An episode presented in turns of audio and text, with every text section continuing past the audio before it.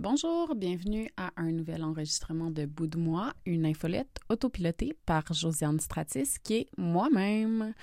Aujourd'hui, je rattrape le temps perdu, donc je lis un texte du 9 décembre. Euh, c'est un texte qui se nomme Le gorille invisible. C'est un texte du 9 décembre 2022, pardon. Et euh, ça parle euh, d'agression sexuelle. Donc, euh, si jamais c'est un sujet qui vous rend mal à l'aise ou un sujet qui vous trigger, vous pouvez passer cet épisode. Alors, on commence. Le gorille invisible. Il y a une expérience scientifique que j'ai appris l'existence il y a pas longtemps. Depuis, j'en parle à tout le monde. Je trouve ça trop cool pour vrai. Dans une expérience de Harvard dans les années 2000, des scientifiques ont demandé à des gens de compter des passes dans une partie de basket filmée entre deux équipes, les chandails blancs et les chandails noirs. C'est une étude sur l'attention sélective. Dans la première étude, 50% des gens n'ont pas vu une personne déguisée en gorille se promener dans le jeu. Pourtant, il est fucking au milieu. Incrédule, j'ai regardé la vidéo avec mon chum, je voulais savoir si c'était évident ou pas. J'ai pas eu le bon nombre de passes à la fin, mais je me souvenais de tous les gestes du gorille, tandis que mon chum avait vu le bon nombre de passes et n'avait pas vu que le gorille bougeait.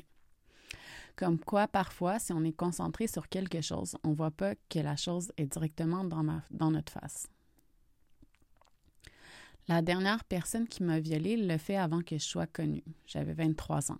C'était dans un party. Je lui ai dit que je le toucherais pas avec un bâton des centaines de fois.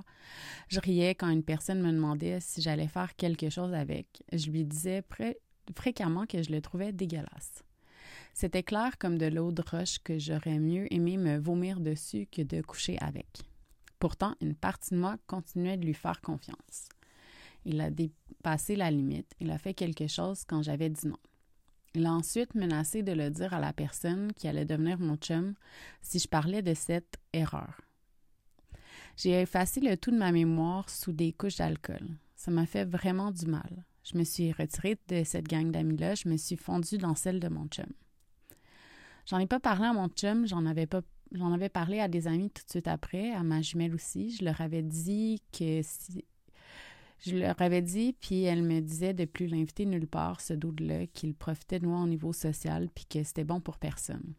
Je me suis concentrée sur ma relation, ma carrière, faire des choses, passer le temps. J'ai mis mon attention ailleurs. Je ne l'ai pas dénoncé en 2014, je ne l'ai pas dénoncé en 2017 et je ne l'ai pas dénoncé en 2020. En 2020, je lui ai écrit sur Facebook que je ne le dénoncerais pas, mais que j'allais arrêter de faire semblant que ce n'était pas arrivé. J'avais 10 ans sous le chapeau avec mon chum et je me disais que lui en parler, que j'allais lui en parler quand les choses se calmeraient. Les choses se sont pas calmées, j'ai été annulée. Ça se place mal raconter un viol en deux échanges sur le char, le kid, les animaux, mais à un moment donné, il a droppé son nom puis j'ai tout déballé. C'était pas beau comment je l'ai fait, j'ai eu l'impression de vomir devant lui pour la première fois, puis je lui ai raconté les trucs pour la première fois comme la fois où je lui ai raconté les trucs dark de mon enfance. Les gens peuvent pas savoir des choses quand on leur raconte pas. Une personne dans mon Instagram a partagé une publication du doute dans ses stories.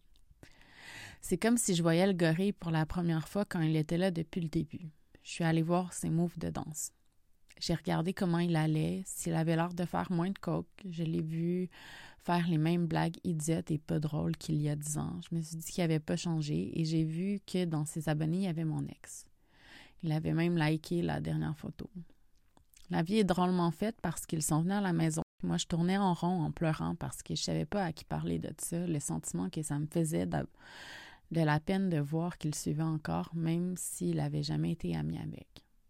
Mon ex est arrivé chez moi, on parlait de trucs d'organisation et j'ai juste dit en pleurant, comme si ma face venait d'exploser de larmes, et en m'excusant qu'il suivait le gars, puis que ça me faisait de la peine, puis que je savais qu'il faisait pas pour me faire du mal, mais que je voulais pas me concentrer sur le paraître, mais je voulais pas supposer rien non plus, puis que je décide pas pour sa vie, mais que ça me décrit son esti de savoir que qu'il ne l'a pas unfollow au moins. Puis quand je lui ai dit que je sais qu'on n'a pas toute la même relation avec Instagram, mais je sais qu'il a une bonne relation avec moi, puis qu'il est là depuis mon cancer, mais calisse que ça me fait chier, en gros. Il était mal, je le comprends. Il a dit qu'il allait arrêter de le suivre. J'ai dit que pour ma part, il est bloqué, puis que je suis personne pour surveiller mon ex dans la liste des abonnés, puis qu'il fait bien qu'est-ce qu'il veut. Il a dit qu'il s'excusait. J'ai dit que c'était pas grave, même si j'avais j'avais même pas pensé moi-même à le bloquer sur Instagram, tellement il était, loin dans ma série de drames de vie, mais que là, j'étais émotive, puis que je trouve ça dur aussi de vivre selon mes valeurs. Puis je veux bien croire que le monde change, mais on sait très bien qu'il a pas juste fait ça à moi on était tous les deux, désolés, émotifs en même temps. Je me disais que j'aimais mieux lui en parler, sachant que j'avais jamais été, qu'il avait jamais été son ami, puis qu'il avait sûrement même pas pensé en likant le truc, puis que c'était puis qu'on mettait ça derrière nous. Je commencerai pas à policer son Instagram, je le ferai jamais, j'ai visiblement autre chose à faire. Mais je me sentais mal après comme si j'avais failli à ma tâche d'essayer de comprendre ce doute-là, comme si je laissais tomber mes beaux principes d'empathie puis de justice, jusqu'à ce que j'y pense un peu puis que je me dise que je campagne pas contre les gars, je les déshumanise pas deux secondes. Je suis pas allée dire à la fille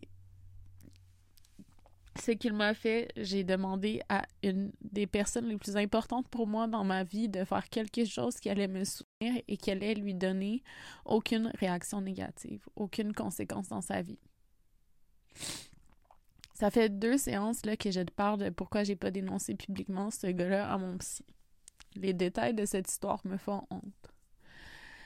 J'aimerais essayer, j'aimerais effacer ce que ça me fait, ma peur de dormir à côté d'une personne commence à m'affecter pendant mon année de dating parce que je peux pas dormir à côté d'une personne sauf si je sais qu'elle fera jamais ça. Que ça joue pas mal dans les faux règlements que je me suis mis comme si ça me permettait d'être en sécurité. Cette histoire-là, c'est le gorille invisible de mon jeu de basket. Je veux pas la voir. Je mets mon attention ailleurs. Je l'évite depuis que c'est arrivé. Alors voilà, euh, un grand retour en force avec un article euh, que je lis et euh, qui me fait pleurer. c'est ça. que j'espère que vous avez apprécié la lecture du texte. N'hésitez pas à vous abonner à l'infolette Bout de moi qui est présente sur Substack josianes.s.substack.com puis sinon, on se retrouve bientôt pour la lecture d'un nouveau euh, texte. Merci, bye bye.